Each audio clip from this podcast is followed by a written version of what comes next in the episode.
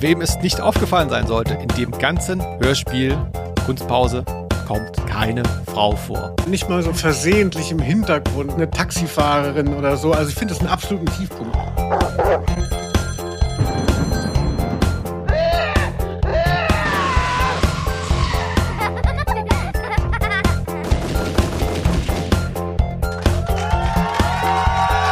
Aus Name. der Rose.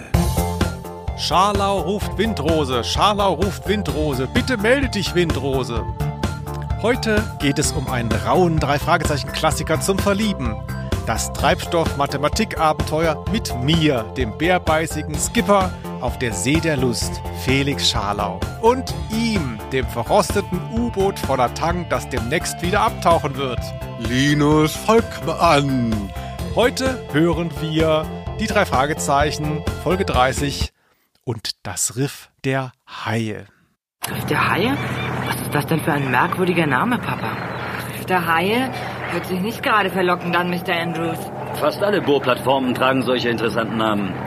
Dieses neue Ölprojekt liegt etwa eine halbe Meile von einem großen Riff entfernt, das Riff der Haie heißt. Schönen guten Abend. Ja, danke. Du bist ganz erstaunt, ne? Ich habe die Drohung wahrgemacht und tatsächlich einfach direkt nochmal eine Drei-Fragezeichen-Folge genommen. Und äh, die, die wirklich diesen Podcast aufmerksam hören, das sind ja gar nicht so wenige, denen ist aufgefallen, dass ich immer das Gleiche sage, zu sagen mit den drei Fragezeichen. Ich mache keine Lieblingsfolgen, weil ich will sie mir nicht kaputt machen hier. Na? Es ist ja so, jeder sucht sich immer abwechselnd hier ein Hörspiel aus, einmal ich, einmal du. Und ich habe aber diesmal mit dem Riff der Haie tatsächlich doch eine Art, drei Fragezeichen, Lieblingshörspiel genommen. Zumindest in den Top 5, würde ich sagen. Mal gucken, was das mit mir macht. Ja, Felix auch. Hallo von meiner Seite aus. Ja, schön, dass du uns das Riff der Haie mitgebracht hast. Ich bin ja auch ein treuer Hörer von deinem Podcast hier und weiß, dass immer wieder ist das so, äh, kochte das so hoch. Ah, der Hai, das Riff der Haie. Ich glaube, das könnten wir mal machen und dies, das. Und jetzt ist es soweit. Felix, jetzt ergieße dich hier in unseren Ozean. Nee, es wird natürlich genau andersrum laufen. Man wird dem eigenen Anspruch nicht mal ansatzweise gerecht werden können. Ich fühle mich auch schon total überfordert. Ich habe auch schon im Vorgespräch gesagt, das Hörspiel war jetzt ganz anders, als ich es in Erinnerung hatte. Ich habe was völlig anderes gehört. Naja. Aber wie geht's dir denn? Sehr gut, Felix. Äh, Denn es ist bald, man darf es nicht sagen, in unserem Anti-Wetter-Podcast, aber es ist möglicherweise bald eine Art Sommer. Und ich trete aber vorher eine Reise an in den Süden nach Gran Canaria. Aloha. Grand Canaria, ist das wirklich französisch? Habe ich gar nicht gemerkt, als ich da war. Ich möchte das einfach so ein bisschen aussprechen, damit die Einheimischen denken, ich bin eine von ihnen. Ja, also ich habe aber aus Geiz übrigens nur ähm, Handgepäck äh, gebucht. Das ist ja heutzutage, da früher haben wir da immer Koffer in die Cessna gepackt und es war alles in Ordnung. Aber heute zahlst du ja für alles dann mehr, 40 Euro pro Strecke, ne, das kann man sich gar nicht vorstellen. Und jetzt bin ich mit Handgepäck in Gran Canaria und ähm, äh, werde den Monokini tragen und ja, Strings. Und die gleichen Socken zwei Wochen lang. Socken brauchen wir nicht auf Gran Canaria. Gut, da wünsche ich schon mal viel Spaß. Soll ich dir wieder so ein Gläschen Sand mitbringen? Der Felix sammelt auf einer Anrichte Sand aus exotischen Urlaubsorten. Und das steht dann immer mit so einem Etikett drauf, Mallorca 7, 96 und so. Und das, du sagst ja immer, das ist für dich so ein Stück Sommer auf deiner Ja. Anrichte. Genau, ich habe so eine Art, ich habe so einen Setzkasten, die Leute erinnern sich bestimmt, und da sind so kleine ehemalige Senftöpfchen, so ganz kleine, von so ganz feinem Senf, der richtig teuer ist. Und da kommt der Sand rein. Das hat Linus gut beobachtet. Genauso sieht's bei mir zu Hause aus. Ja, bring mir bitte Sand mit. Äh, herrlich. Aber nicht, nicht zu viel, sonst musst du ja extra zahlen. Ne? Ja, das geht schon nicht. Meistens ist dann eh in den Schuhen und in der Unterwäsche. Das klopfe ich dann schön aus in dein Kästchen, in dein Aktinellfläschchen oder was hast du gesagt? Senftöpfchen. Ja, sehr gut. Ja, jetzt, wo wir die äh, Leute so ein bisschen auf den Sommer eingestimmt haben, können wir eigentlich gleich die schlechte Nachricht hinterher prügeln, denn das ist hier die vorletzte Folge vor unserer ewig langen Sommerpause. Kann man ja auch mal sagen. Ja, warum lachst du dabei aber so, Felix, wenn es dir so leid tut, dass du mich so lange nicht siehst? Ja, es gibt, ja zwei, es gibt ja zwei Aspekte. Dich nicht sehen ist ja schade, das kriegen wir vielleicht auch so noch mal hin im Sommer. Aber ähm, auch mal hier so eine kleine Pause, ne? Ich meine, wir kriegen es ja auch nicht bezahlt. Und ich überlege immer noch, ob ich in der letzten Folge nicht einfach mal meine PayPal-Adresse durchgebe. 90 Mal. Einfach mal gucken, was passiert. Ja, ausgezeichnet, Felix, wenn du gerade dabei bist, unseren ähm, jetzt schon ein bisschen äh, eingeschüchterten HörerInnen ähm, äh, äh, was mitzugeben an schlechtem Gewissen, kann ich sagen, dass ich im Oktober, im Herbst auf Lesereise gehen werde. Es ist leider nicht der Ausnahme der Rose Podcast, da muss ich die noch hinprügeln, aber ich mache alleine eine Lesereise. Das ist das nächste, wie ihr rankommen könnt an unseren Power Podcast auf der Bühne. Und zwar heißt meine Show, Achtung, tatsächlich, na bravo, Linus Volkmann liest aus Jugendmagazinen der letzten 30 Jahre. Also so mhm. Foto-Love-Stories, Dr. Sommer ist hilarious. Ne? Also man kommt aus dem Lachen oder aus dem, La aus dem Saal nicht mehr raus. weil er abgesperrt wurde. Und ähm, äh, man, man kann ja denken, so, oh Gott, jetzt soll doch erstmal Sommer werden, aber du weißt ja, ähm, der Vorverkauf für uns kleine Acts, ne? Also ihr würdet mir helfen, wenn ihr ähm, schon Tickets erwerben wollt. Und ähm, ich habe auch in, in meinem Portemonnaie ein kleines Foto vom Felix, das kann ich euch danach dann immer zeigen. Dann ist es auch so ein bisschen die ganze Experience. Ich bin in Münster, Köln, Hamburg, Berlin, Darmstadt, Dortmund, Dresden, Bielefeld. Wenn ihr da wohnt, holt euch Karten. Ja, macht das. Äh, also ich kann nur sagen, ich und die Anwälte von Burda, wir kommen gerne vorbei. Bravo ist doch Burda, oder? Was ist das für ein Verlag? Das ist der Heinrich Bauer Verlag. Äh, Grüße. Ach, ihr kennt mich, ihr kennt mich noch nicht, aber ähm, das wird sich ändern. Okay, alles klar. Sonst geben wir denen mal Bescheid. Genau, holt euch da Karten für. Hm, in Köln komme ich dann mal vorbei. Ja, vielleicht kannst du ja auch auf die äh, Bühne, Felix, und kann, könntest mir ein bisschen irgendwie, wenigstens in Köln, einen kleinen Ausnahme der Rose-Spot haben. Ich würde auf jeden Fall dafür was freiräumen in der Bravo. Gucken wir mal. Uh. Ist, ja noch, ist ja noch ein bisschen hin, würde ich sagen. Ansonsten, wenn ich das kurz sagen darf, bevor wir dann wirklich auch zum äh, Hörspiel dann mal langsam so kommen, vielleicht kann ich noch kurz erwähnen, ich habe den interessanten, also heute ist, kann ich auch ruhig sagen, heute ist so eine Art Montag. Montagabend. Ich habe den interessantesten Samstag seit langer Zeit gehabt. Vormittags bin ich mit dem Auto gefahren, stand an einer Ampel und hörte plötzlich so zweimal. Und daneben war eine Baustelle, da ist so äh, so so nicht Bauschutt, aber es sind so sind so Farb- oder Putzpartikel, ist irgendwie so ein Eimer runtergefallen und das ganze Auto war voll. So, ich war bei der erste an der Ampel, die wurde grün, ich bin weitergefahren. So, das war das erste, was passiert ist. Dann ist mir äh, eine Stunde später ein Rucksack gestohlen worden, der sich dann 200 Meter weiter wiederfand, aber auch erst leider einen Tag später. Und dann ist, das hatte ich im Vorgespräch schon erwähnt, fünf Stunden später der Schlauch der Waschmaschine in der Waschküche geplatzt und eine Fontäne hat sich auf alle anderen Maschinen ergossen, stundenlang. Und jetzt ist gerade die Frage, wie viele sind eigentlich kaputt gegangen davon?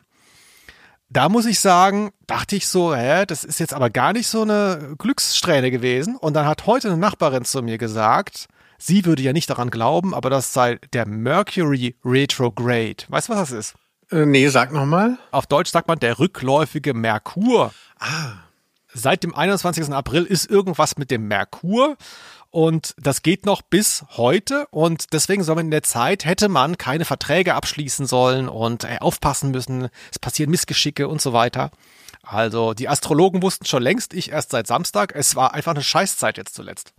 Ah, mit der Frau würde ich mich auch gerne mal unterhalten. Ich bin nämlich tatsächlich sehr abergläubisch und ich weiß ja, dass du und ich dasselbe Sternzeichen äh, sind. Deshalb kann es natürlich auch mhm. sein, dass, dass uns vor allem die Planetenkonstellationen sehr ähnlich betreffen. Ich kenne ja, ja, nur aus dem Vogue-Horoskop, dass der Saturn immer so ein Problem ist und dass man den dann immer mehrere Jahre in seinem Haus hat. Und ich habe jetzt irgendwie, bei mir fängt es jetzt wieder mit dem Saturn an. Aber du gehst ja auf Tour.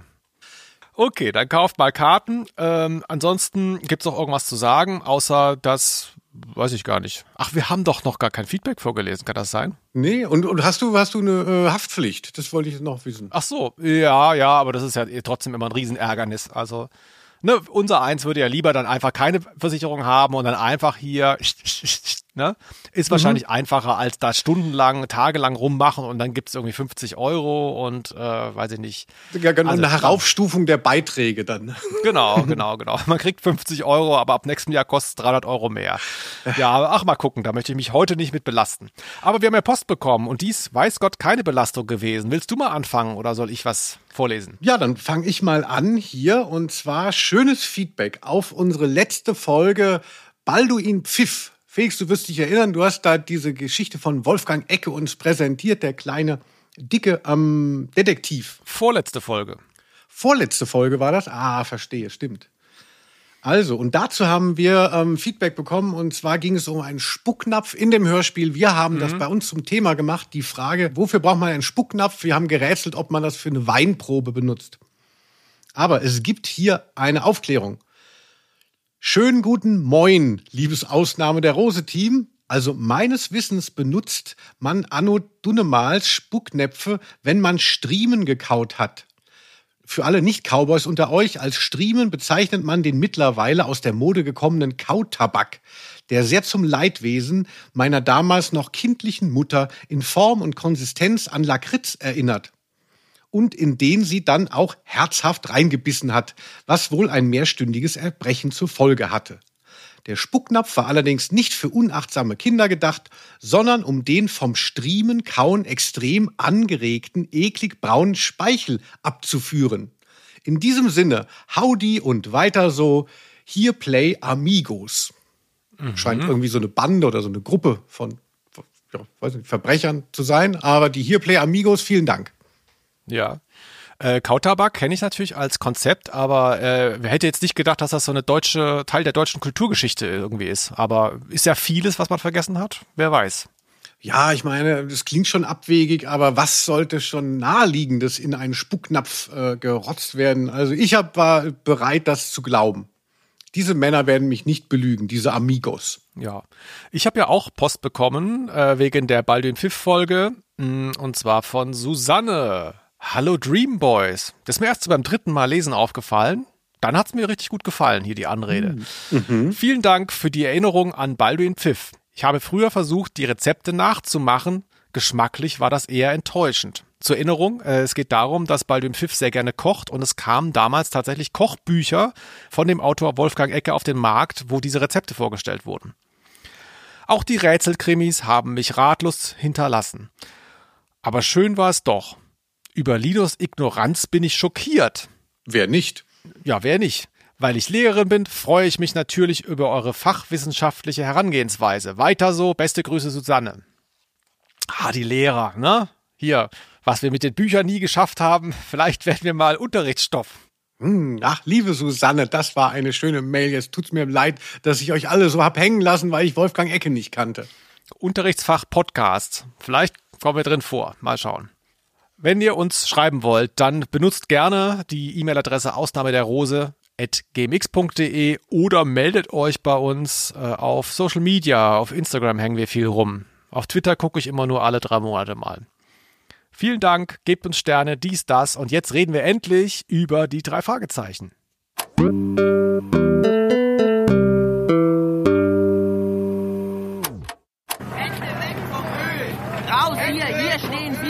Raus hier, hier stehen wir! Ich warne euch zum letzten Mal, ihr blauäugigen Spinner! Macht Platz! Ich muss Erdöl fördern und auf ein paar lausige Fische verzichte ich gern. Crow hat aber gesagt, es gibt eine Vereinbarung. Ein Stillhalteabkommen hat er gesagt. Mit Radikalen verhandle ich nicht. Mit Radikalen verhandle ich nicht. Linus, da musste ich direkt an Volker Wissing denken, wie, wie er die letzte Generation trifft, weißt du? so, man macht so PR-mäßig für beide Seiten auch total peinlich eigentlich. Man trifft sich so und redet miteinander, hat natürlich überhaupt keinen Bock, äh, auf die, auf die äh, Linie des anderen einzuschwenken aber ähm, macht das so für den guten Schein. Das hatte ich hier so bisschen im Hinterkopf, als ich das wieder gehört habe. Tolle Stelle. Linus, fangen wir mal ganz einfach an. Ne? Ja. Hier, man könnte, wir könnten jetzt wieder acht Stunden drüber reden, werden wir natürlich auch, aber ähm, Riff der Haie, weiß ich gar nicht. Wir hatten es mal erwähnt, dann habe ich behauptet, du hättest das auch erwähnt, dann hast du gesagt, habe ich doch gar nicht. Deswegen bin ich jetzt verunsichert. Ist das eine Folge, die du überhaupt kennst? Ja, das ist eine mir recht vertraute Folge. Allerdings ging es mir dann auch, wie dir, als ich sie jetzt mit meinem professionellen Ausnahme der Rose-Gehör nochmal angehört habe, hatte ich das Gefühl so, okay, was ist denn hier los und wann kommen eigentlich die Haie und der Sturz von der Klippe? Also viele, viele Highlight, äh, Highlight-Momente, an die ich mich erinnerte, die gab es gar nicht. Aber dennoch äh, hat sie mir jetzt wirklich sehr gut in dem Nachklapp gefallen aber sie ist nicht so eine spektakuläre Folge, nicht so, ich finde es nicht so actionreich. Es ist eher so eine Knobelfolge und also ja, man muss so ein bisschen draufkommen. Aber dahingehend ist sie wirklich sehr gut für eine dieser Hörspiele. Also es ist zwar sehr konstruiert, aber es ist gut konstruiert. Ja. Ich hatte so ein bisschen, ich hatte die auch tatsächlich actionreich in Erinnerung und finde auch, sie ist es gar nicht. Ähm, das hat, glaube ich, bei mir damit zu tun, dass diese Bedrohung dieses Hurricanes, also die See wird rauer, die fahren da rum, also dass das bedrohliche Element da sehr viel Spannung erzeugt hat und die habe ich tatsächlich heute auch nicht mehr so gehört. Vielleicht reden wir ganz kurz, dass wir es hinter uns haben über die Basics. Das ist jetzt hier Folge 30, hatte ich schon erwähnt, von 1982. Das Hörspiel erschien damals im Original auf MC und LP. Das ist wichtig, weil das ist die letzte drei Fragezeichen LP, also die letzte originale drei Fragezeichen LP, die erschien. Man kann sich's vorstellen, die Absatzzahlen gingen zurück und irgendwann hat man gesagt, jetzt reicht's nicht mehr, lohnt sich nicht, machen wir nicht mehr. Ja, das hat den Effekt, dass diese Folge hier auf Discogs, ich habe sie gesehen für, ich glaube, 920 Euro auf Vinyl.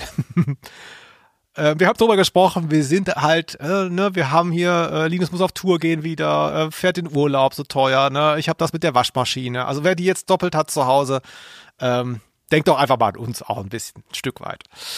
Genau, geschrieben ist das Ganze von William Arden. Das wird gleich noch interessant. Wir kommen gleich noch darauf zu sprechen. Und der Originaltitel, Linus, The Secret of Shark Reef. 1979 erschienen. Also tatsächlich auch ein Buch, das gar nicht so wahnsinnig alt ist. Das gab es ja bei den frühen Folgen, dass die so unfassbar mhm. alt schon waren, sondern es ist wirklich eigentlich erst kurz vorher erschienen. So, obwohl es recht historisch wirkt an einigen Stellen das mal so als grobe Einführung. Hast du jetzt schon Fragen oder soll ich dir hier direkt den Klapptext ballern? Nee, ich fand, fand es sehr gut, dass du da erstmal so, so ein paar ähm, Sachen eingeführt hast und dass man jetzt auch so das Gefühl hat, so, ah, das ist ein guter Podcast. Erst haben wir so nett gesprochen und jetzt gibt's auch so ein paar Fakten. Ja, ich habe zuletzt selber wieder viele Podcasts gehört und, und bei den meisten kommt man über die ersten fünf Minuten nicht raus oder zumindest ich nicht, weil ich das Gefühl habe, die Leute haben das nicht im Griff, die können ihre Themen und sich selbst nicht einfangen. Es wird immer nicht mhm. gesagt, worum es geht, wer man ist und irgendwie fängt es dann an und man muss die Stimmen mühsam unterscheiden. Wir arbeiten ja sehr viel mit dem geliebten Vokativ. Ich sage dann immer Felix, du siehst heute schön aus und so. Mhm. Und äh, das, das kann ich jedem nur, ähm, wo zwei Leute einen Podcast machen, empfehlen. Deshalb, Felix, dann gib uns doch gleich mal den Klappentext hinterher, nachdem du so geil eingeführt hast. Ja, mache ich, Felix. Äh, Linus. Demonstranten blockieren die Arbeiten an der Ölbohrinsel vor der Küste von Santa Barbara. Die drei Detektive fahren hinaus, um sich die Demonstration anzusehen. Sie werden in rätselhafte Vorgänge verwickelt. Etwas Unheimliches geschieht mit dem Boot von Mr. Crow und als ein gewaltiger Sturm aufzieht, gibt das Meer eines seiner Geheimnisse preis. Was schiebt sich da aus den Wellen? Ein Meeresungeheuer? Witzig. Ähm, klingt ein bisschen wie der, äh, der lustige, wollte ich schon sagen, der unheimliche Drache, ne? So, dass der Drache oder so, dass das Wesen, das sich aus den Wellen schiebt, ist äh, falsche Fährte, kann man sagen, ne? Aber ganz schöner Klappentext eigentlich, oder? Wie findest du? Ja, der Klappentext klingt tatsächlich ein bisschen spannender noch als der Fall, der, wie gesagt, ein bisschen technischer ähm, äh, ist in der Auflösung und im Angang. Hier denkt man ja wirklich so ein bisschen mystisch und äh, haha, der Sturm, der Sturm, Wolfgang Petersen also den ja. habe ich auch tatsächlich nicht so äh, erlebt. Da werden wir sicherlich auch noch darauf kommen. Also mir gefällt so richtig, finde ich, nagelt die Folge nicht diese Stimmung auf hoher See. Das kann irgendwie, das wird nicht so gut im Audio rübergebracht. Und deshalb geht auch der Sturm so ein bisschen an mir vorbei. Oder wie ich gerne sage, ein laues Lüftchen ist er für mich jetzt. Aber Mit gut. spitzer Feder hier, ne? Sehr gut. ich, ich erkläre es kurz noch ein bisschen, keine Angst, wird nicht zu lang, ein bisschen ja. ausführlicher, was eigentlich so das, das Setting ist. Ähm, vorweg, äh, ich habe es schon mal gefeiert und ich habe es wirklich, wirklich nicht im Kopf gehabt, dass es hier auch so ist. Aber es ist mal wieder das Geile, was wir schon beim Ameisenmenschen hatten, was ich so liebe und was du nicht so liebst. Nämlich Hitler. Die drei Fragezeichen. Hitler, genau. Die drei Fragezeichen. okay. Die drei Fragezeichen sind nicht in der Zentrale. Sie kriegen nicht so. den Anruf, ne? Äh, sondern sie sind hier direkt in Action. Also sie sind on the spot und es wird, es erklärt sich aus sich selbst heraus durch diesen szenischen Einstieg, was da passiert. Ne? Und sie sind auch eben äh, handelnd die ganze Zeit hier vor Ort in Santa Barbara oder eben auf dem Meer. Das ist schon was Besonderes. Ne? Da merkt man auch schon, dass da sehr viel gekürzt werden musste. Hm. Spoiler, ja auch zu Ungunsten der Geschichte. Ne? Also es, es gilt als nicht so gutes Hörspiel, weil es die Buchvorlage etwas kaputt gemacht hätte an einigen Stellen. Aber ich erkläre trotzdem mal, was hier eigentlich Sache ist. Mr. Andrews, also Bobs Vater, der ja nun mal da äh, Journalist ist, will den Schriftsteller John Crow über das Riff der Haie interviewen und lädt Justus, Bob und Peter ein, ihn nach Santa Barbara zu begleiten. Crow ist auch der Sprecher der Bürgerinitiative gegen eine große Ölplattform vor der Küste. Als solcher ist er im Dauerstreit mit der Polizei, die ihn beschuldigt, die Plattform zu sabotieren. Mr. Crow bittet dann die drei Detektive, den rätselhaften Kraftstoffverlust eines der Demonstrationsschiffe aufzuklären. Also es ist sein Schiff. Während ein Hurricane aufzieht, werden die drei Fragezeichen getrennt. Peter und Justus sind auf dem Schiff, Bob an Land so ähnlich, Linus, übrigens wie bei der Geisterinsel schon. Da war es eine andere Konstellation, aber da findet auch so eine Trennung statt. Da sind dann zwei quasi auf der Insel und äh, Justus hat das Schnupfen, ist zu Hause. Also es, ne, es wird wichtig für die Handlung dann. Und am Ende ist es eben so, dass dieser Hurricane, der da mit seinen Ausläufern schon kommt, ein altes japanisches U-Boot aus dem Zweiten Weltkrieg hochspült, das damals die Küste beschossen hat der USA. Und dann wird es erst richtig kompliziert, darüber reden wir später, sofern wir es verstanden haben, würde ich mal sagen. Aber das ist so grob die Handlung. Also das Wort Kraftstoff ist sehr zentral. Ich wollte es mitzählen, ich habe es vergessen. Ich glaube, es fällt ungefähr 70 Mal in diesem Hörspiel. Kraftstoff. Kraftstoffverlust. Was ist mit dem Kraftstoff?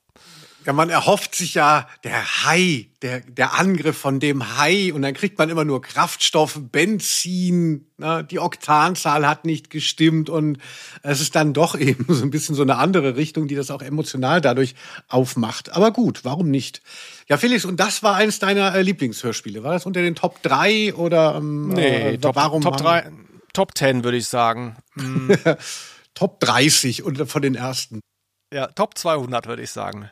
Nee, also der Hai, äh, um da mal kurz hinterher zu gehen, habe ich auch noch mal drauf geachtet. Der Hai taucht ja nur auf in der Erzählung eines, wer war denn das nochmal? Ich glaube, einer von der Ölplattform. Er wurde von einem Hai angegriffen, aber nicht verletzt. Da geht es um den Taucher. Das wird quasi nacherzählt. Also einmal ist wohl ein Hai da gewesen, aber es ist tatsächlich nicht so, wie auch das Cover hier suggeriert.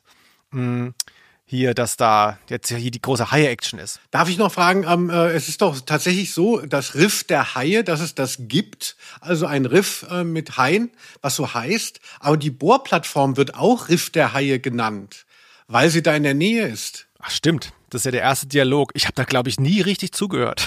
Das wäre echt an einigen Stellen hier so gegangen. Im Übrigen, äh, das ist mir als Kind schon aufgefallen. Ich finde, ehrlich gesagt, der Eiger Raschhai sieht aus wie ein Wal der hat spitze Zähne, okay, aber ich dachte, das wäre so ein, wie heißen diese ganz großen Wale, so ein Blauwal oder sowas? Oder was ist das? Moby Dick. Ja, genau. Also irgendwie, ich finde das gar nicht so high-mäßig, aber trotzdem ganz schönes Cover. Äh, vor allem, wenn man es schön groß auf Vinyl hat, ne? Also ich sag mal, Lassen wir es.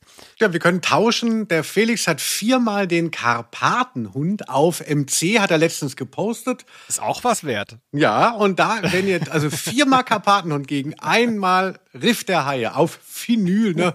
Wer kann das heutzutage noch abspülen, wenn nicht äh, wir mit unserem Grammophon? Ja, vier ist größer als eins, ne? Hier lernt man ja viel bei Mathematik in der Folge. Also wer da aufgepasst hat, der hat das, der sieht schon, dass er ein gutes Geschäft macht damit. Wie hat dir denn das Cover gefallen?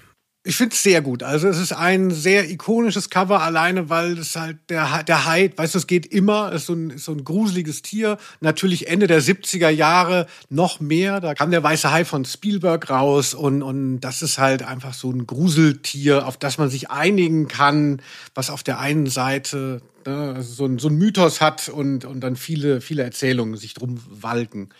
Fast as a Shark, he comes out of the dark, das wollte ich unbedingt auch ansingen. He's a killer, he rips out your heart. Weißt du, von wem das ist? Nee. Fast as a shark, he comes out of the dark, he's a killer, he rips out your heart. Das ist von Accept, auch aus dieser Zeit. Ich dachte gerade, ich dachte gerade Rocky Horror Picture Show. Das ist vielleicht nur, weil ich das so ein bisschen ähm, ja, mit meinem Timbre gesungen habe.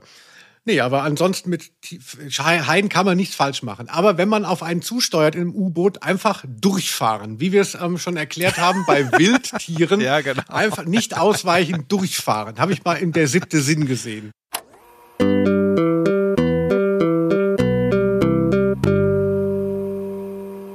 Wir haben eben schon über den szenischen Einstieg gesprochen. Da taucht ja eben auch sofort dieser fiktive Schriftsteller auf, John Crow. Das ist tatsächlich, wusste ich nicht, habe ich mir jetzt auch angelesen, ein ziemlich witziges Ding, weil der drei Fragezeichen Autor dieses Buches, William Arden, der gar nicht so heißt, das ist nämlich ein Pseudonym für Dennis Linz oder Lines, aber ich denke eher Linz hieß der.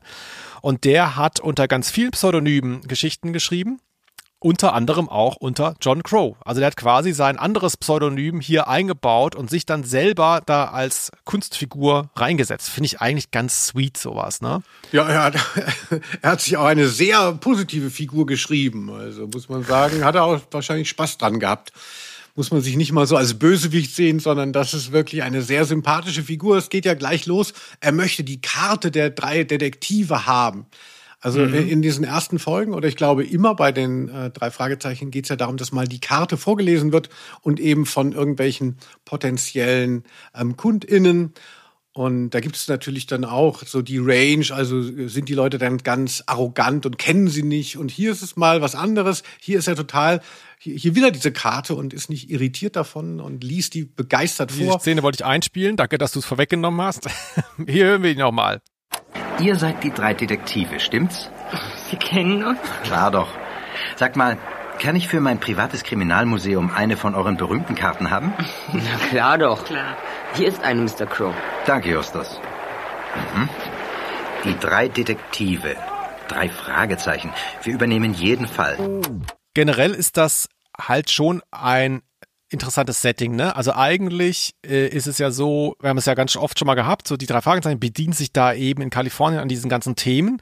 Und wenn man da mal genau drauf schaut, dann merkt man schon, wenn man es auf einer Karte sieht, wie Kalifornien liegt, dass du quasi in die eine Richtung kannst du ganz viel erzählen mit, was weiß ich, Berge, Täler, Wiesen, Wälder und auf der anderen Seite Meer, so, Punkt. Ne? Und das ist ja auch eigentlich klar, dass man dann relativ häufig dann doch bei diesem Meer landet. Das passiert ganz schön oft bei den drei Fragezeichen. Ist ja auch davor schon passiert, jetzt in der Hörspielgeschichte. Also wie gesagt, Geisterinsel, wobei das nicht in Kalifornien spielt, bevor die Leute schreiben und sich beschweren. Das ist ja an der Ostküste. Aber ähm, dieses Thema taucht dann immer wieder auf, dieses Motiv. Ne? Und hier, wie gesagt, relativ düster, wie ich so im Hinterkopf hatte. Eigentlich ganz reizvoll. Superwahl ist zum Beispiel auch so eine ähm, Story, die kurz danach kommt, zumindest die Hörspielfolge. Mm, auch recht ähnlich eigentlich. Gefällt mir ganz gut. Und hier, vielleicht kann man das gleich mal vorweg so ein bisschen äh, erklären, ähm, ist das ja tatsächlich auch so ein realer Hintergrund. Das fand ich sehr interessant. Das wusste ich auch nicht. Ja, das macht dann jetzt gerade, wenn man sich dann nochmal anguckt, Spaß zu sehen, dass diese historischen Sachen, die mal kurz angerissen werden, beziehungsweise als Kulisse schon wichtig sind, dann zu sehen, ach so, die gibt es ja wirklich. Und ich habe jetzt auch nachgeschlagen, der Krieg äh, von 1812. Es hieß ja, ähm, dass Amerika äh, schon seit 1812 nicht mehr angegriffen wurde an seiner Küste. Da habe ich mir den Krieg nochmal von 1812 gegeben. Wusstest du, wer da gegeneinander gekämpft hat? Ja, weil ich es auch nachgeschaut habe. Sind ja ohne Scheiß ähm, die Briten. Ja, und es wurde sich irgendwie dann in so einem Patt geeinigt, der den Status quo von vor dem Krieg wiederhergestellt hat, weil beide Seiten es irgendwie überhaupt nicht drauf hatten. Das klingt ähm, ja. äh, schon ein bisschen so nach Slapstick, wie Mr. Bean gegen, ähm, weiß ich nicht, Al Bundy. Ja, und worauf Linus jetzt anspielt, wer das jetzt nicht ganz verstanden hat, ist Sorry. die Tatsache, dass das U-Boot, das später kommt, äh, tatsächlich einen realen Hintergrund hat. Das gab es und es gibt auch diese Ölfelder. Das ist wirklich interessant. Das möchte ich mal ganz kurz erwähnen, weil ich wusste es nicht. Vielleicht ist es für die Nerds schon längst bekannt, aber ich möchte es mal kurz abreißen. Und zwar vor Santa Barbara gibt es das Elwood-Ölfeld und das Süd-Elwood Offshore-Ölfeld. Das sind zwei Ölfelder und die sind etwa 19 Kilometer westlich von Santa Barbara im Santa Barbara Kanal, wo eben auch jetzt hier dann diese Ölplattform gebaut wird. Und die waren eben von wirtschaftlicher Bedeutung. Ne? Und während des Zweiten Weltkriegs kam eben tatsächlich ein japanisches U-Boot, du hast es erwähnt, und hat die Vereinigten Staaten angegriffen an dieser strategisch wichtigen Stelle. Und im Hörspiel, wie es in echt war, weiß ich nicht genau. Aber im Hörspiel heißt es dann, ja, es ist dann abgetaucht und verschwunden und man dachte eben, okay, es ist dann nach Japan zurückgefahren. Im Hörspiel ist es so, da ist es untergegangen. Aber das U-Boot gab es tatsächlich. Und das ist hier von dem Autor William Arden eben so ausgehöhlt worden. Das finde ich eigentlich geil. Und dann noch eben auch diese Verbindung dann mit den, mit den zeitgeistigen Demonstrationen, die vielleicht auch real waren damals, ne? Ähm, die stammen ja auch beide aus einer Zeit, wo diese großen Ölkatastrophen äh, unglaublich präsent waren. Denk doch mal an Exxon Valdez und so weiter, diese Supertanker, die die letzten 30 Jahre immer irgendwo in Alaska davor geknallt sind und dann war da zehn Jahre Ölpest. Also das ist ja eine reale Bedrohung, die ein bisschen in Vergessenheit geraten ist durch die schlimmeren Katastrophen, die es gibt da draußen. Aber früher war das ein sehr konkretes Thema und das fand ich schon toll, wie das hier äh, angelegt ist tatsächlich und zu so einem Fall gemacht wird. Ja, das stimmt. Also da ist viel Gegenwärtiges drin, eben Gegenwärtiges aus der Zeit, als das geschrieben wurde, aber auch, natürlich hat es auch teilweise leider überdauert. Also der Umweltaspekt äh, wirkt sehr aktuell. Also dass da Leute versuchen, eben gegen dieses Öl, gegen diese Ölbauplattform sich zu wehren. Aber ansonsten habe ich schon gemerkt, als es um dieses, das eben, ne, das nicht das Dritte Reich, aber der Zweite Weltkrieg davor kam, dass das was ist, was dir immer so gefällt, nicht wahr?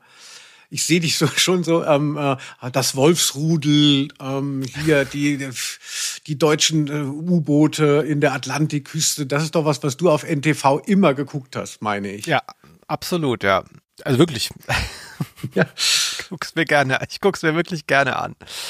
Genau, du hast ja äh, hier gesagt, Felix, jetzt die Windrose. Ich habe ja am Anfang schon schön den Funkspruch danach gemacht, so die Windrose, das, das ist so wichtig hier, aber du hast da irgendwie Probleme mit, habe ich festgestellt. Ja, es gibt eine ähm, Szene, die würde ich dich bitten, mal einzuspielen, dass du mir mal ein bisschen was sagen kannst, worüber wir eigentlich reden. Denn das Boot ist so unglaublich wichtig und ich kann mir seine Proportionen gar nicht vorstellen. Und zwar geht es so. Sieh mal da drüben, Peter. Tim und Jet Connors scheinen Streit mit den anderen Bootsführern zu haben. Von mir aus. Aber was machen wir? Erst gehen wir mal runter in Deckung. Komm mit in die Pantry. Felix, möchtest auch du mit mir mal in die Pantry gehen? Was zur Hölle soll das denn sein? Ähm, da merkt man, dass du nie Student warst, denn ich glaube, diese komischen kleinen Küchen, die du natürlich gehabt hast, ich glaube, das ist eine Pantry-Küche. Weißt du, was ich meine? Diese, diese, diese Wand quasi, diese kleine mit so einer ganz kleinen Spüle und so einem Kühlschrank. Ich glaube, das nennt man Pantry-Küche. Und deswegen vermute ich, dass man auch bei einem Schiff, das quasi bei so einem kleinen Boot eher ähm, unten so diesen Bereich, wo du vielleicht ein bisschen kochen kannst und dann so sind so ein Bank mit, weißt du schon, einem Tischchen. Sowas da ist wahrscheinlich Pantry, oder? Genau, also ich habe es nämlich nachgeschlagen, weil ich es nicht wusste. Also Pantry wird die meist kleine Kombüse oder Anrichte auf Yachten bezeichnet, mhm. während sie im englischen Sprachraum allerdings als Galley bezeichnet wird. Aha. Verrückt, das müsste also quasi, ich dachte erst Gallery, aber steht schon Galley da. Also mhm. eigentlich sind wir ja gar nicht, sind wir im englischen Sprachraum, aber gut, wir nehmen Pantry, also die gehen dann eben unter, in das, unter das Deck. Aber das ist dann schon ein kleines Boot oder ist das so eine Yacht, wie ich sie aus den Rap-Videos kenne? Also, oder? Nee, es wird ja erwähnt, das sind so ähm, auch so Fischkutter und sowas, ne? Das sind ja quasi Arbeiter, die da demonstrieren. Das sind ja keine, keine Neureichen. Und das hier ist, also habe ich relativ konkret vor Augen, das ist vielleicht ganz falsch. Ich würde sagen, das ist so zehn Meter lang. Mhm. Ne? Und man kann ja auch schnell drum rumgehen. Sie gucken dann ja später nach diesem sogenannten Haifänger, ne? also um den es da geht, und können da relativ schnell an die Reling. Und in der Mitte stelle ich mir quasi so ein Führerhaus vor, wo man dann so bei Wind und Wetter drinstehen kann. Da machst du eine Tür zu und da geht so eine Treppe runter. So stelle ich mir das vor. Mhm. Also schon jetzt eher ein kleines ähm, äh, Boot. Also jetzt keine Kutter, würde ich sagen. Mhm. Aber sie ist ja aus Stahl, wie wir auch später mhm. erfahren müssen, damit die Geschichte Sinn macht. Mhm. Das ist doch dann schon, ein Fischkutter ist doch nicht aus Stahl, das ist doch dann aus Holz. Oh, glaube ich. Aus Holz? Ein Fischkutter ist aus Holz, das glaube ich nicht. Liebe äh, Matrosinnen draußen, schickt uns äh, Fotos von euren Booten und ein, eine kleine Probe von dem Material. Okay. Ja, Felix, wäre das was für dich? Ähm, äh, ist es so ein Traum von dir, mal eine Kreuzfahrt zu machen? Und ich kenne ja auch Leute, die wollen dann so die, die Kanäle dann, man kann ja auch in äh, Deutschland und dann auch bis drüber nach Holland und so, man kann ja auch auf Flüssen weit fahren oder du hast doch in deinem Buch, in deinem äh, Buch, äh, du bist es vielleicht, Ach. geht es auch um ein Hausboot. Ja, da habe ich auch ähm, jemanden interviewt, der auf einem Hausboot lebt. Ja, genau, da sollte die Hauptfigur lebt auf einem Hausboot und da habe ich da jemanden gefragt, wie das so ist, da zu leben. wurde etwas äh, unromantisch ganz schnell, wenn dann erklärt wurde, wie es im Winter ist und so. Ne? Ist gar nicht so geil. Aber ja. ich würde gerne tatsächlich mal mit so einem, äh, ich weiß, was du meinst, das sehe ich auch mal so bei NDR oder so, hier durch Mecklenburg-Vorpommern auf so Kanälen in so einem Hausboot, in so einem kleinen, ne, die man da mieten kann. Würde ich gerne mal machen vielleicht. Ja, ich habe mein Guilty Pleasure ist tatsächlich, bitte lach nicht, die AIDA. Ich würde gerne mal auf so einem etwas rentnermäßigen Luxusdampfer durch die Weltmeere schippern, wo man dann aber ins Kino geht, natürlich auf dem Schiff mhm. und so und aber haben natürlich ein bisschen Angst vor Piraten und vor Krankheiten. Also ja. Dann darf man nicht mehr anlegen. Es war ja bei Corona tatsächlich mal so, dann mit so einem japanischen Schiff. Oh ich hätte Angst vor dem Reisepreis und äh, ich, was ich gar nicht mag bei so ganz großen Schiffen ist dieser ähm, Abgasgeruch. Ich weiß nicht, ob die das auf so geilen, äh, äh, richtig teuren Kreuzfahrtschiffen besser hinkriegen. Ich weiß nicht, ist dann der hinten der, ist das dann so eine Art Auspuff statt einem Schornstein? Mhm. Ne? Aber irgendwie, der, ich finde, da riecht es immer so ekelhaft auf solchen Schiffen. Ah, ich war ja noch nie da. Ich kenne es wirklich nur aus dem Fernsehen, wie so die ganzen anderen armen Leute schaue ich dann da und winke dann immer mit einem Taschentuch dem Fernseher zu. Ach ja, einmal damit fahren. Womit ich nicht so gerne fahren würde, wäre die, die Windrose. Also es klingt für mich äh, weder luxuriös noch äh, besonders äh, schnell. Ne? Das Schiff lahmt ja. Gehen wir doch mal wieder in unsere, auf unser Schiff. Ja, ähm, man muss sich ja auch wirklich, das ist ein bisschen kompliziert bei der Folge, man muss sich auch mal vergegenwärtigen, was die da eigentlich machen auf der Windrose. Also sie fahren raus, dann sind sie bei der Demonstration, dann fahren sie zurück. Da wird dann thematisiert, dass es ein Problem gibt ne, mit dem Kraftstoff. Und später fahren sie dann nochmal raus zur Bohrinsel, fahren sie dazwischen auch nochmal raus. Du hast doch die Folge, du hast doch vorhin noch damit angegeben, du hast sie fünfmal gehört. Wie oft fahren sie denn raus? Ich, ich habe aber teilweise, weil es soundmäßig nicht so schön abgegrenzt wird, das Meer von dem Hafen, dann gedacht, als sie am Hafen waren, habe ich mich gewundert, dass sich alle auf den Boden setzen und so. Und dann habe ich gemerkt, also die sind schon wieder gar nicht rausgefahren. Deshalb möchte ich mich da nicht festlegen, aber ich glaube, sie fahren dreimal raus. Mhm, okay. Ich glaube nur zweimal, aber ich weiß es wirklich nicht mehr so ganz genau. Nee, kann sein, dass sie dreimal rausfahren, stimmt. Wie dem auch sei. Ähm, genau, es wird da viel gefahren und äh, es geht auch viel um die Frage, warum kann man eigentlich nicht so fahren, wie man will? Das ist tatsächlich sehr ungewöhnlich. Hm, dieses ganze Mathematik-Ding. Reden wir, reden wir später nochmal drüber, würde ich sagen. Da muss man mal ganz genau drauf schauen. Da holst du mal einen Bleistift raus und schreibst mal richtig mit. Rechnest mir das mal schön aus. Ja, das. Selbstverständlich. Dieses Boot tuckert da halt so hin, das kann auch nicht schnell fahren. Dann wird ja auch erwähnt, das ist ja sehr zentral auch, es gibt eine Engstelle, die passiert werden muss. Ja, da fahren alle mhm. Boote langsam und da hängt sich dann ja auch dieser Taucher unten dran. Und ähm, ich weiß schon, was du meinst. Man hat jetzt nicht so das Gefühl, ach, jetzt sind wir im Hafen und jetzt sind wir draußen. So, ne, man hört nicht plötzlich so einen feitschenden Wind oder sowas, den es ja eigentlich geben müsste. Man hört so ein bisschen so ein Heulen, aber es ist doch recht entspannt auf dieser Nussschale, muss man ja auch mal sagen. Ne? Also das hätte tatsächlich so ein bisschen aufregender sein können. Dennoch hat mich das ganz gut abgeholt. Ich glaube auch über diese Stimmen, die da noch so mitmachen. Mm, also da der Skipper und so, das ist alles so ein bisschen real. Ne? Finde, man spürt das ganz gut, aber wenn es dir nicht gefallen hat, bitte. Nein, nein, Felix, Felix, du bist halt einfach zu leicht zu beeindrucken und so. Also, hast du mal Titanic gesehen? Da geht's richtig ab, hier, wenn der Eisberg kommt und so. Und die Sexszene da in, da unter Deck. Also jedenfalls, also ich finde auch die, die Zeit, äh, also es geht ja dauernd immer darum, wie lange brauchen Sie vom Hafen bis zu dieser Bohrplattform, um dort zu demonstrieren. Und irgendwie, also ist dann auch die Zeit recht kurz. Also man bekommt weder ein Gefühl, finde ich, wie die Weite des Meeres, noch eben für, für, dass das ja auch wirklich ganz lange Ausflüge sind. Es ist halt irgendwie immer so schnipp, schnapp. Entweder ist man da oder dort. Es ist klar, das kann man jetzt vielleicht so nicht darstellen in so einem kurzen äh, Hörspiel. Aber der Pazifik ist ein Kinderbecken in meiner Vorstellung. Ja. ja. Ich finde es dann ja hinten raus relativ spannend tatsächlich. Also wenn sie da auf der Bohrinsel festhängen, mm, dann wird es aber auch ganz schnell kompliziert, muss man tatsächlich äh, sagen. Hast du das hinten raus alles gerafft? Ja, also ich fand es am Anfang einigermaßen schlüssig und als ich es dann mehrmals gehört habe, habe ich schon gedacht, so ah, wenn man wenn man jetzt richtig sich aufschreibt, dann fällt man in einige Plotholes. Aber ich finde, es reicht Also man versteht es, man versteht es auch in der Tiefe, die dann so ein bisschen kommt und das vermutlich nicht alles 100% Sinn macht. Also da kenne ich wirklich viel schlechtere Skripte und also bei es ist besser als jedes TKKG äh, Abenteuer, was sie da erleben. Hast du irgendwas nicht verstanden? Soll ich dir was helfen, Felix?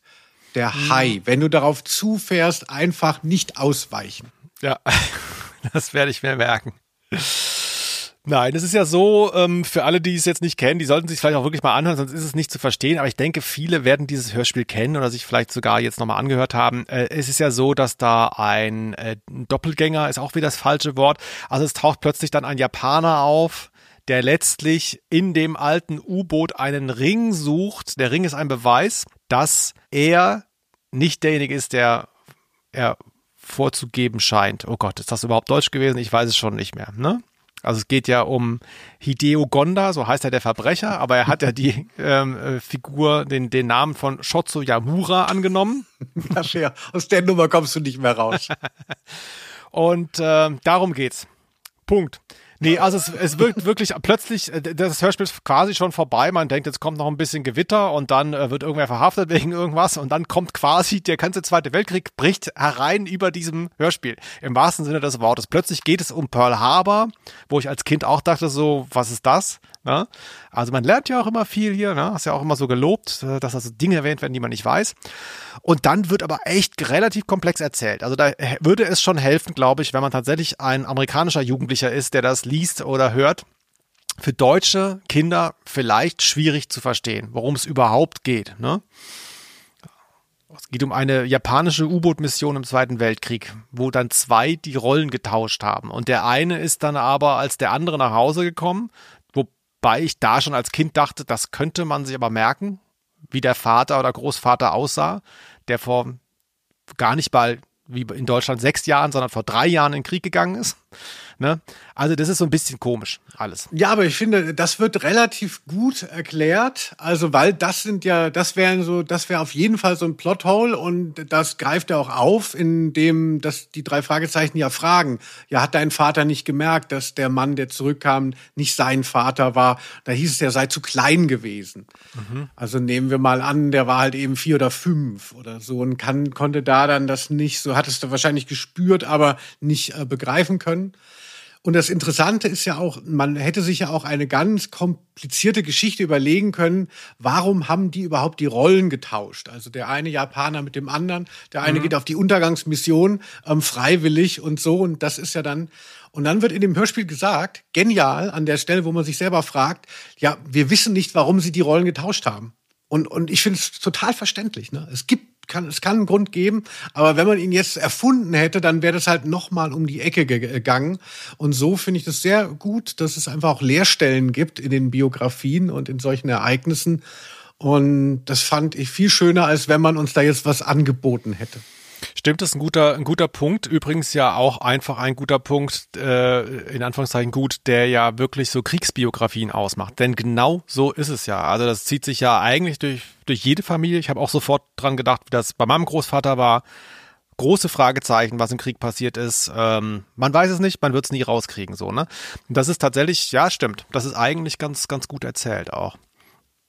Ich fand das auch sympathisch, auch darüber reden wir sicherlich gleich nochmal, hm, wenn man sich mal überlegt, äh, gut, das Buch ist jetzt von 1979, da war der Krieg jetzt schon lange her, aber diese Sache mit Pearl Harbor ist ja wirklich ein ganz, ganz tiefes Trauma. Das war wahrscheinlich, ist dann wahrscheinlich durch 9-11 abgelöst worden für die Amerikaner. Und ähm, was manche vielleicht nicht wissen, ist, dass äh, infolge von Pearl Harbor amerikanische also japanischstämmige Amerikaner oder Japaner, die zu der Zeit eben in den USA gelebt hatten, aus diversen Gründen, dass die interniert wurden. Also es gab Internierungslager aus dem Generalverdacht, das sind jetzt Spione oder sonst was, Saboteure, weil sie eben aus Japan sind, wurden die interniert. Über Jahre auch, glaube ich, teilweise. Ne?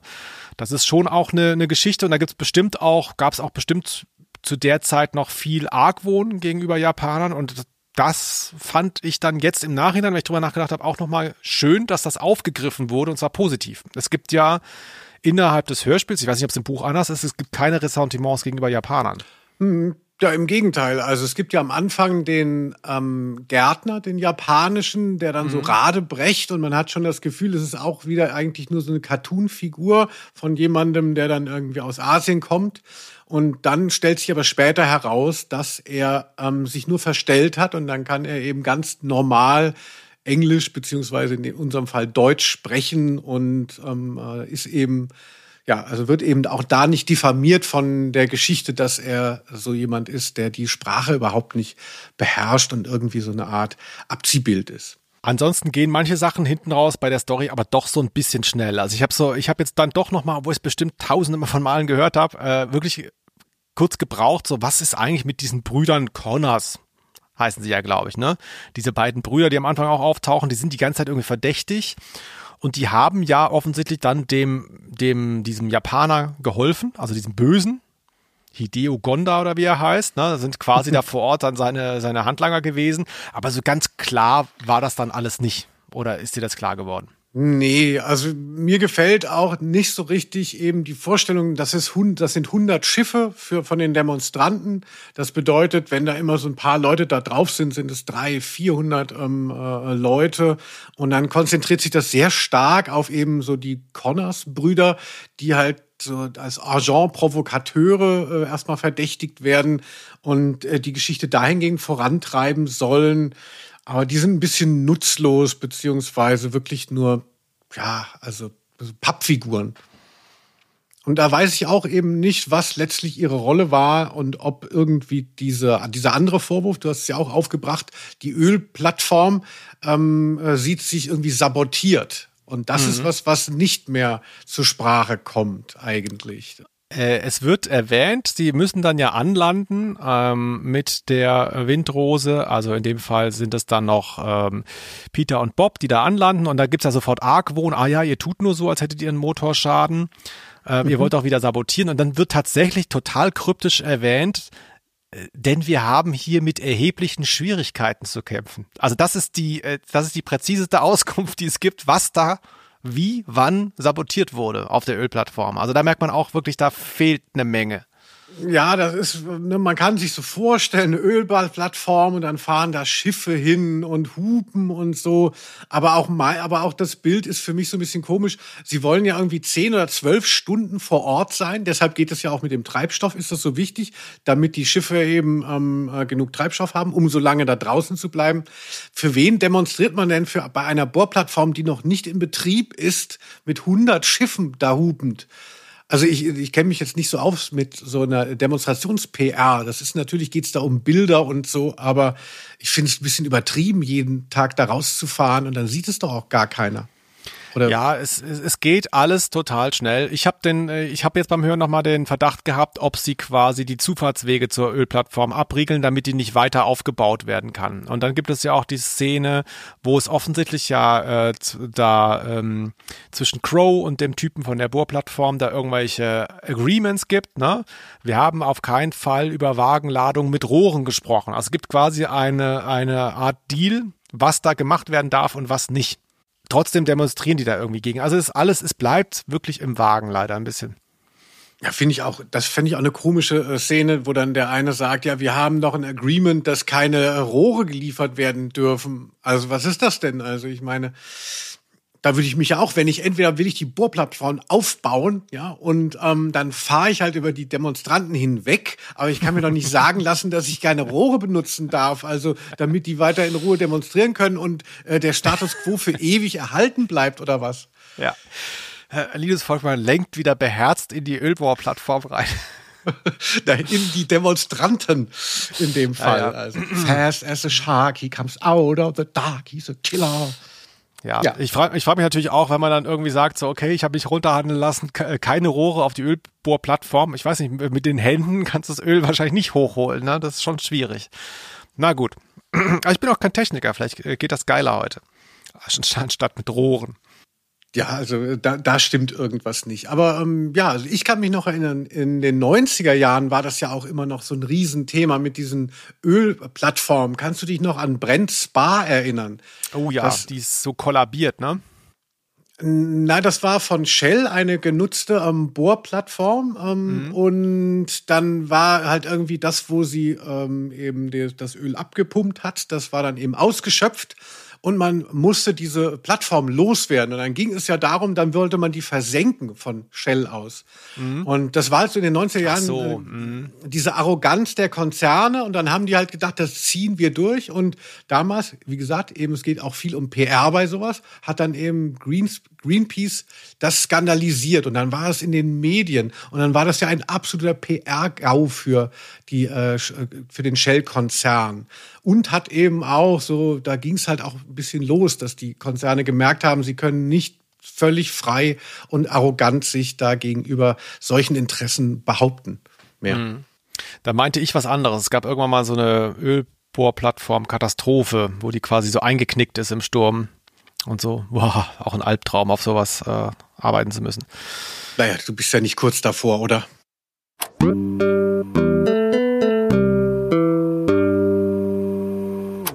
Ja, du hast dich noch gefragt, warum müssen die am Schluss in den Canyon fliehen? Das habe ich wirklich nicht verstanden. Sie fahren ja zurück, ne? Und dann ist ja quasi der Haifänger, hängt schon wieder unten dran. Und sie wollen den so abfahren. Sie haben Angst, er kann nach oben, also es wird ja thematisiert, der kann nach oben kommen. Nein, kann er nicht, wir fahren viel zu schnell. Und dann wird doch, glaube ich, gesagt, aber nachher kommt wieder die Stelle, wo wir so langsam fahren müssen. Ja. Und deswegen fahren sie dann beherzt in den Acker. Lenken sie beherzt in den Acker, damit der unten, ich habe mir das als Kind auch immer so schon so vorgestellt, dass er so richtig so in den Sand reingeschliffen wird. Ne? Also ist auch ein Mordversuch, kann man auch mal so sagen. Ne?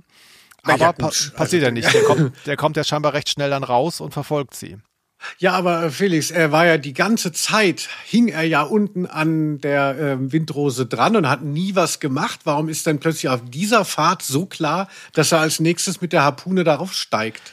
weil sie den Ring haben aus der Kassette. Sie haben ja das, weshalb er da die ganze Zeit rausgefahren ist. Mhm, ach, das hat er mitgekriegt. Ah. Das hat er vielleicht beobachtet oder so. Typisch. Und, und warum konnte der Captain da nicht mehr eingreifen oder waren da Justus und Peter alleine auf dem Boot, habe ich das Gefühl gehabt? Das, die Windrose ist ja kaputt, die liegt immer noch draußen und sie haben irgendwie so eine Art Beiboot bekommen. Sie fahren, glaube ich, alleine zurück. Aber der kann sich doch nur an die Windrose dranhängen, dachte ich. Vielleicht ein Stahlbeiboot. Ja, ich glaube, jetzt habe ich es verstanden. Vielen Dank, Felix. Allerdings ähm, äh, hättest du noch einen Moment. Ich habe ja auch etwas gefunden, ähm, was, wo ich glaube, weißt du, die, wir wollen ja auch immer, wir Fans wollen auch immer so Fehler finden. Und meiner Meinung nach habe ich einen Fehler gefunden an dieser Stelle hier. Kommt, Mura geht es um ein riesiges Erbe. Wenn er entlarvt wird, wandert er ins Kittchen. Mura geht es Mura, Mura, Mura, Mura. Also, wir haben ja diese Folge auch gewählt, weil sie demnächst bei unserem befreundeten Bobcast, dem Podcast von Andreas Fröhlich und Kai Schwind, kommen wird. Ne, wir haben ihn jetzt alles predicted und so.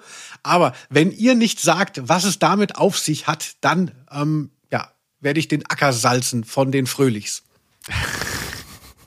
Ich glaube, das ist einfach ein Schnittfehler. Ich glaube, da fehlt die erste Silbe und ähm, Oliver Rohrbeck spricht das komisch aus. Ich glaube, er sagt Yamura und es klingt doch wie Ua. Weißt du? Ja, ich dachte, Noah hört man da und ähm, ah.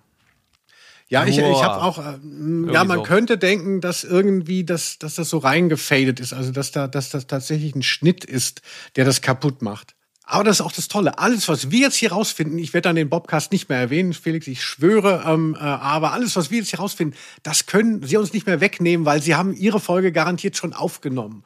Und wenn wir jetzt alles so. haben, mhm. können wir jetzt, wir sind ja zwei Wochen vorher dran, du hast ja ziemlich viel Zeit gelassen. Wir hätten sie schon zwei Jahre ausbremsen können mit dieser Folge, aber wir wollten es knapp machen. Ein Fotofinish Nee, ich glaube, da sind, ich glaube, da fehlen noch welche, aber ist egal. Demnächst kommt das dann auf jeden Fall und so machen wir das jetzt immer, dass wir dann halt einfach einen Tag vorher dann die gleiche Folge machen. Ja, und dann beim Bobcast, dann äh, geht der Tumbleweed durchs Bild.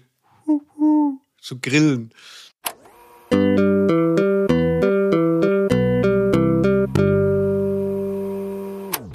Also ich möchte noch, Felix, ganz kurz dich fragen, findest du es nicht am Anfang auch so ein bisschen verrückt, ähm, äh, als sie, sie lernen dann in dem Hafen erstmal vermeintlich ihre Gegenspieler kennen. Also erstmal der nette Herr Crow, der ihre Karte will, der offensichtlich das alter Ego des Autoren ist, alles gut. Dann werden sie erst hier MacRuder vorgestellt und man denkt so, oh Gott, das ist jetzt unser Gegenspieler. Und dann so, ah ja, und da hinten kommt Henley, der Chef der, der Bohrplattform und man denkt so, oh Gott, und der spricht schon wieder tiefer, schon wieder mhm. so ein mhm. Endboss-Feeling. Und jetzt kommt da hinten noch Toraro, der ähm, äh, japanische ähm, Mogul, der dann irgendwie noch mehr die Strippen zieht. Und ähm, also ich finde das so wie so eine äh, Matroschka-Puppe. Es kommt immer ja. noch ein grummeliger Mann mehr äh, da drauf. Also ich hätte einen hätte ich mir äh, gespart, um die Geschichte etwas knapper zu erzählen. Äh, ja, Toraro oder der wird glaube ich auf sechs verschiedene Arten ausgesprochen in diesem Hörspiel. Das ist ja der Gärtner. Das ist ja quasi der Gute. Den meinst du ja glaube ich nicht. Du meinst diesen Superboss von der Ölbohrplattform. Ne? Ach so, ja, ich meine natürlich Yamura. Mhm, genau. Ja, das ist wirklich so ein bisschen äh, ein bisschen kompliziert, man rafft es auch gar nicht. Also das ist, das ist so schnell wieder vorbei, das, das macht tatsächlich keinen Sinn. Also da hätte man wirklich mal ein bisschen kürzen können, glaube ich. Ja, ich finde es aber irgendwie lustig, also dass das, das so aufbaut. Da ist der Typ, oh Gott, unser Gegenspieler. Und da ist der Typ von der Ölbaufirma, nein, noch schlimmer. Und da ist dann der Japaner, der die Strippen zieht und so, Gott, wer kommt danach noch? Ja, du hast es schon genannt. Äh, da kommt der Nächste, dann kommt da der Nächste, da kommt da der Nächste. Was niemals kommt, ist eine Chefin. Denn wem es nicht aufgefallen sein sollte, in dem ganzen Hörspiel Kunstpause, kommt keine Frau vor. Das ist schon auch, ich meine, ich verstehe schon hier die maritime Welt der 80er Jahre, keine Ahnung, ist noch durchsetzt von richtigen Männern, die dann so Segel setzen und so weiter, ne, oder eine Ölbohrplattform bauen, aber irgendwie ist es schon so ein bisschen traurig. Es macht auch nicht gerade leichter, ehrlich gesagt, das alles zu verstehen. Also wirklich äh, rätselhaft. Ich, ich kann mich nicht dran erinnern, an ein Hörspiel, das ich mal gehört hätte, wo keine Frau aufgetaucht ist. Weiß ich nicht. Das muss Zufall sein hier. Hoffe ich. Nicht mal, nicht mal so versehentlich im Hintergrund, ne? Mhm. eine Taxifahrerin oder so. Also ich finde das einen absoluten Tiefpunkt. Also man muss sich ja nur mal vorstellen, es gäbe ein, ein Hörspiel aus dieser Zeit, aus der Europareihe, wo versehentlich nur Frauen wären. Man würde mhm. denken, das sei ein absolutes Nischenprodukt oder ein, eine sonstige Kampagne. Und hier ist es einfach passiert. Und das ist dann halt aber trotzdem noch ähm, Common Sense. Also ne, das ist eine ganz normale Welt. Es sind zwar keine Frauen da, aber es wird einem überhaupt nicht als Defizit äh, äh vorgestellt oder ähm, äh, Wahrscheinlich, also wahrscheinlich hat man es als Kind auch nicht gemerkt, weil es so selbstverständlich war, dass eben Geschichten von Männern äh, vorangetrieben wurden. Und klar, hier sind natürlich drei Jungs die Hauptfiguren, aber es ist doch sehr beschämend, dass das hier passiert ist. Ja, ansonsten kann man noch erwähnen, ähm, off-topic fällt mir gerade ein, dass das eine der Folgen ist, ich glaube von den äh, insgesamt acht oder sechs Folgen, nagel mich jetzt bitte nicht fest, die auf Schweizerdeutsch erschienen sind. Acht waren es. Also Dialektfolgen werden auch noch nicht aktuell verkauft, glaube ich, sondern muss man da irgendwie auch antiquarisch kaufen, sind aber gar nicht so teuer, vermutlich weil sie so scheiße sind. Also ich habe keine, aber wir können hier mal eben reinhören, wie das klingt. Im Hafen hat sich jeder von diesen drei ein anderes Versteck gesucht. Aber zuerst hat der James noch jedem eine Taschenlampe gegeben. So können wir uns Morse-Signal geben. Und jeder weiß erst noch, von wem es kommt. Du, das ist eine super Idee. Wie die meisten Ideen, die ich habe. Ja, Bescheidenheit ist nicht gerade die größte Tugend von James. Also wirklich absurd, aber auch irgendwie schön. Und man muss sich vorstellen, wer die noch nie gesehen hat, das sind tatsächlich die Eiger Rush Cover. Bisschen andere Schriftart, würde ich sagen. So komisch kursiv, der Titel. Und dann steht da drunter so mit so einer Banderole Dialekt. Schon geil. Wie bist du denn jetzt darauf gekommen? Also, dass du uns die ganze Zeit in das Dritte Reich, in den Zweiten Weltkrieg entführst, das da bin ich natürlich, das kenne ich von dir. Und dann sind wir in Santa Barbara und jetzt bist du auf dieses Schweizerdeutsch gekommen. Finde ich wirklich einen sehr interessanten Exkurs. Ja. Aber wo hat sich der denn angeboten? Verrückt. Unser Gar Felix. Nicht. Ich dachte, ich bring's jetzt mal, bevor ich es vergesse. Wir können auch schon wieder ähm, rüberschwenken. Nein, nein, nein. Ne? Ich, bin, ich bin auch gern in der Schweiz. Ne? ja, das weiß Basel, das diese, diese, hm? diese, diese regulären Städte, also wo es nicht so ins Malerische geht. Also ich finde es ganz gut. ja, genau. Basel, nicht malerisch, okay. Ähm, nur wer da noch nie war, da ist der rein, hellblau, kann man durchgucken bis zum Grund. Ja, ähm, wollen wir endlich, ich, das ist wirklich wie in der Schule, ne? Wir drücken uns so vor dieser, vor dieser Mathe-Textaufgabe. Ich weiß auch gar nicht, ob ich qualifiziert darüber reden kann. Ich habe ein bisschen Angst davor. Vielleicht müssen wir mal eine Sonderfolge dazu machen. Oder glaubst du, du kannst das alles jetzt dageln hier? Ja, vielleicht sollten wir das nochmal hier ganz am Ende auch äh, nochmal überhaupt verbalisieren, was denn die große Herausforderung von dieser Folge ist für die drei Fragezeichen. Es ist ja so, sie fahren dann mit diesem Schiff der Windrose zur Bohrplattform raus und die Frage ist, warum ist sie immer äh, ohne Kraftstoff? Warum äh, geht eben so schnell der Sprit aus? Und dann kommt eben die, äh, die Lösung, ah, sie transportiert Gewicht, mehr Gewicht. 1000 mhm. Kilo müsste es an Bord haben, damit, ähm, das so, damit es so langsam wird. Aber das würde man natürlich sehen. Du hast ja gesagt, das ist gar nicht so ein Riesengerät, äh, wo man das mal verstecken kann, wie da auf der AIDA. Und deshalb muss unten am Boot was sein durch die ähm, durch die Hangabriebskraft. Nee, wie heißt es? Durch Wasserwiderstand. Den, äh, Wasserwiderstand ähm, braucht es dann natürlich nicht so schwer sein. Und deshalb wird dann die ganze Zeit in diesem äh, Hörspiel gerätselt, was ist da wann, wo dran und wie. Mhm. Und das ist die Textaufgabe, die du da ähm, herausgelesen hast, nicht wahr? Ja, genau. Und äh, wo ich so ein bisschen hänge, ist die Tatsache, dass es die ganze Zeit darum geht, dass sie, Zitat, nur 10 bis 11, nach 10 bis 11 Stunden ist der Tank leer, aber eigentlich müsste der Tank für 12 Stunden reichen. Sie bemerken, dass sie ein Zeitproblem haben. Was sie nicht bemerken ist, dass sie eine Viertelstunde länger pro Weg brauchen an den Tagen, wo der Haifänger unten dran ist, als an den Tagen, wo sie ganz normal Sprit haben. Und das, da kam ich nicht drauf klar. Weil wenn du das irgendwie so, bist dann draußen, ah ja, wir sind um 9.30 Uhr hier gewesen, jetzt müssten wir aber eigentlich noch eine Stunde haben, haben wir aber nicht, wir müssen jetzt schon zurückfahren. Das raffen sie, sie raffen aber nicht, wann sie angekommen sind. Ne, da könnte, man kann sich auch vorstellen, die fahren immer zur selben Uhrzeit raus, dann sind sie ungefähr zur gleichen Uhrzeit da. Also wenn du schon ein Logbuch hast, ganz ehrlich, und ich wäre zu faul, eins zu führen, Hand aufs Herz, ne, ich meine, was soll der Scheiß, ja, außer jetzt für solche geilen Titanic-Filme oder sowas. Ein Logbuch ist auch so ein bisschen lächerlich. Hm wenn man das schon macht, da kann man ja mal reingucken.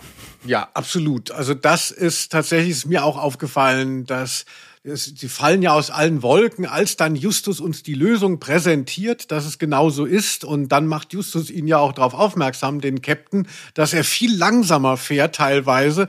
Ach so, das habe ich jetzt nicht gewusst. Mhm. Allerdings ist natürlich, dass Justus das so schön herausknobelt und auch so Trial and Error mäßig, es wird ja dann auch ähm, so Gegenproben gemacht, was ist überhaupt los. Das ist ja die Leistung von unseren Detektiven und man ist ja auch ein bisschen stolz, dass sie das so rausfinden finden und dann den äh, Erwachsenen eben da wirklich, wirklich zeigen, dass sie was drauf haben. Also sie müssen jetzt nicht kämpfen, ne, wie bei TKKG, Tarzan, sondern es ist wirklich eine Geistesleistung. Aber die Tatsache, dass sie die überhaupt erbringen können, liegt natürlich an dem Fehler, den du da bemerkt hast, dass die anderen gar nicht wissen, wann sie immer ankommen. Ja, plus, äh, da hätte ich eine Frage an die, Achtung, das Wort wurde noch nie gegendert an die SkipperInnen unter euch. Mich würde mal interessieren, ob es nicht auch einfach so ist, wenn du da auf den Pazifik rausfährst und dann hast du hin und wieder mal irgendwelche Hurricanes und so weiter, dass du eh dann von den Strömungsverhältnissen mit so einem kleinen Boot sowieso da die ganze Zeit, das tuckert ja auch so, ne? Das ist ja nicht so, als hätte das jetzt viel PS, da so richtig dann gegen den Wellengang angehen muss, dass wenn du dann da 15 Meilen oder was das ist fährst, dass das eh schon total unterschiedlich ist vom Kraftstoffverbrauch, je nachdem. Weißt du, dass du das überhaupt genauso so exakt bemessen kannst, wundert mich schon. Ich habe mir das immer so vorgestellt, auch wie so ein alter Kutter mit so einer zitternden ähm, Füllstandsanzeige, weißt du, gibt's null, halb eins und dann irgendwie, also dass sie diese Präzision da haben in ihrer Wahrnehmung, wundert mich total. Ja, aber vielleicht äh, ist es eine Kombination aus beidem, was du gesagt hast. Also auf der einen Seite ähm, haben sie eben immer den, denselben Weg, aber weil natürlich die See unterschiedlich ist, erwarten sie nicht, dass sie immer zur selben Zeit ankommen. Ach, die See, ne? Hm, Felix, ja, ja. Einmal mit dir im U-Boot nach Mallorca. Im U-Boot der Lust.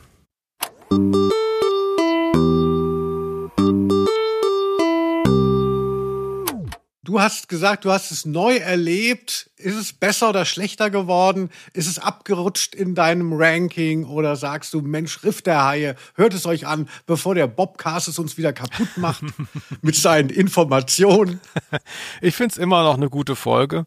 Hm, Ich mag das auch ganz gerne, aber so, ja, ist, ist nicht so dicht, wie ich es gerne hätte. Ich hätte die gerne, glaube ich, ich glaube, ich lese mal das Buch erstens und zweitens hätte ich sowas gerne mal auf zwei Stunden erzählt. Also wirklich einfach, wie es geschrieben wurde damals. Ein bisschen ausführlicher, dass man so mitkommt, dass nicht alles auf einmal passiert. Ich glaube, dann fände ich es ein bisschen geiler. Als Kind, äh, als ich so bam, bam, bam unterwegs war, war das genau meine Zeiteinheit. Jetzt bin ich so ein bisschen gemütlicher unterwegs. Ah, der Bam, Bam, Bam, Felix, so erkennt man dich. Aber gibt es nicht auch das Projekt, dass Prominente äh, ihr Lieblingsbuch äh, vorlesen als Hörbuch Ja. äh, bei den drei Fragezeichen? Müssen wir mal rausfinden, ob es das für das Riff der Haie schon gibt oder ob du einfach mal dein Pfeil hinschicken kannst. Mhm. Ne, sag einfach, du bist mit einem der Fröhlichs oder der Robex verwandt um ein paar Ecken, dann ähm, äh, es wirst sofort auf den Äther gesendet. Ja. Ich lese mal vor. Die drei Fragezeichen, Fragezeichen, Fragezeichen und das Riff der Haie. Tut, tut, tut. Genial. Ja. Ach ja, so, ähm, willst du dein Quiz haben? Oh, Quiz, Felix, ich bin so aufgeregt.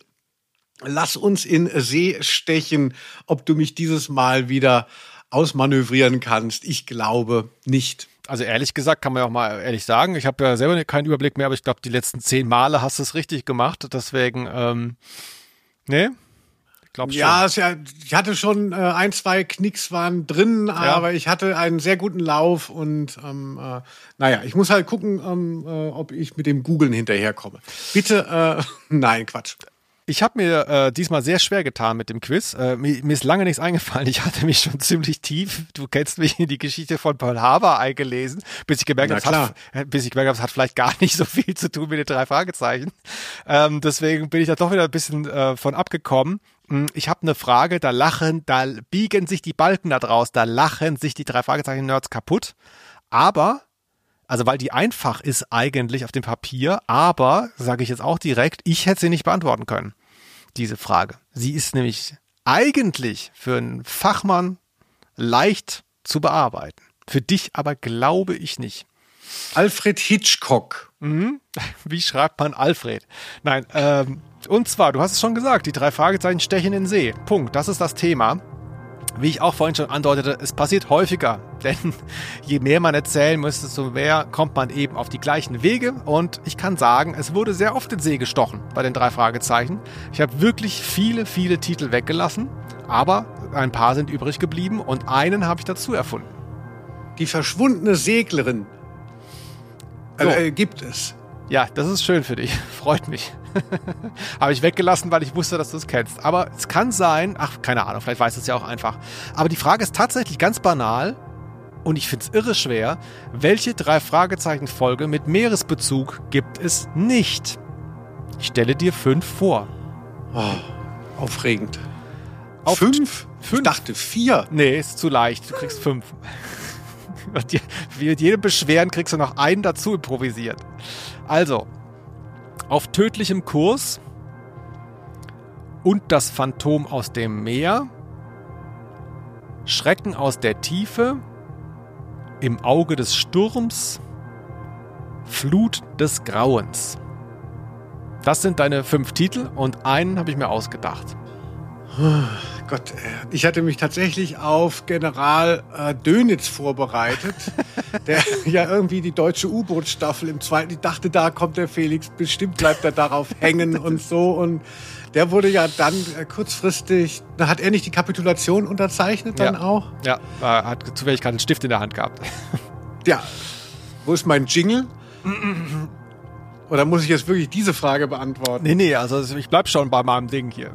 Kannst jetzt nicht, Ah, äh, kannst, kannst jetzt nicht nur, weil du es nicht weißt, dir eine eigene Frage schnell ausdenken, wo du die Antwort kennst. Also, Also, welche ja. drei Fragezeichen Folge gibt es nicht? Auf tödlichem Kurs und das Phantom aus dem Meer, Schrecken aus der Tiefe, im Auge des Sturms, Flut des Grauens. So, kennst du denn eine von diesen Folgen? Nee, klingt alles scheiße. Äh, das ist doch bestimmt nicht unter den ersten 30 dabei gewesen. Nee, natürlich, das wüsste man. Also ich meine, ähm, äh, Kurs, das mit dem Tod, das erste hätte ich vielleicht mal gehört. Hm, Phantom unter Wasser, also das finde ich natürlich wegen Phantomsee. Es klingt so bekloppt, dass das vielleicht nicht ausgedacht ist. Schrecken aus der Tiefe klingt auch wirklich scheiße im Auge des äh, der Flut. Im Auge des Sturms. Im Auge des Sturms. Das heißt ja eigentlich im Auge des Hurricane. Also, boah, ich finde, also so ist es beschämend, dass es äh, vier davon geben soll. Es klingt alles sehr austauschbar. Das hast du sehr gut zusammengestellt. Dachte ich auch. Sehr, sehr generic und irgendwie man hat überhaupt keinen Bock, sich anzuhören. nee. Ähm, ich, ich weiß es wirklich nicht und äh, würde dann nehmen pff, Schrecken aus der Tiefe. Oh, leider falsch. Habe ich sogar mal gehört, Schrecken aus der Tiefe. Es ist Flut des Grauens. Ah. Pech gehabt. Das habe ich mir nie aufgeschrieben. Ja, okay, aber als ich sagte, es sind fünf und sie zweimal vorgelesen habe, warst du schon dabei, hoffe ich. ja, es ist also Pfeil ja, under. Linus ja. Volkmann hätte es gewusst, aber er hat einfach fünf Minuten lang nicht aufgepasst. Ja, hier steht irgendwas im Arm. Flut, okay, Phantom. Naja, egal. Äh, ich hatte auch das Gefühl, ich habe mein Glück überstrapaziert. Ich, ähm, äh, also obwohl, ach, ich hätte schon gerne gewusst. So, das, das hätte dir äh, zu denken gegeben. Aber der Retro, äh, gerade äh, Merkur, hat's mir versaut. Ja, stimmt. Hätten wir morgen machen müssen, dann wäre es vorbei gewesen damit. Hm, naja, kann man nichts machen. Hm, dennoch hat's Spaß gemacht diese Folge hier mit dir anzuhören. Beim nächsten Mal bist du wieder dran. Beim nächsten Mal oder wie wir es nennen, das letzte Mal vor der Sommerpause. Denn Linus fährt drei Monate in Urlaub, glaube ich, nach Gran Canaria. Gran Canaria mit dem Haifänger. Mhm. Da braucht er auch drei Monate. ja, ich hänge mich an die AIDA dran. Ach, an die Schraube. So, Felix, ach, das haben wir schön in den Hafen gebracht. Ja, dann danke ich dir, dass ich mitmachen durfte und Gerne. wir sehen uns nochmal kurz vor der Sommerpause. Da kommt wieder eine interessante Folge. Mit einem, das kann ich vielleicht schon spoilen, gar nicht mal so unähnlichen Thema in gewisser Hinsicht. Ist mir auch erst jetzt aufgefallen. Ganz genau. Lasst euch überraschen. Wir hören uns. Danke fürs Zuhören. Mein Name war Felix Scharlau. Du warst Linus Volkmann. Und wir sagen Tschüss. Bis Baldrian. Aus Name der Rose.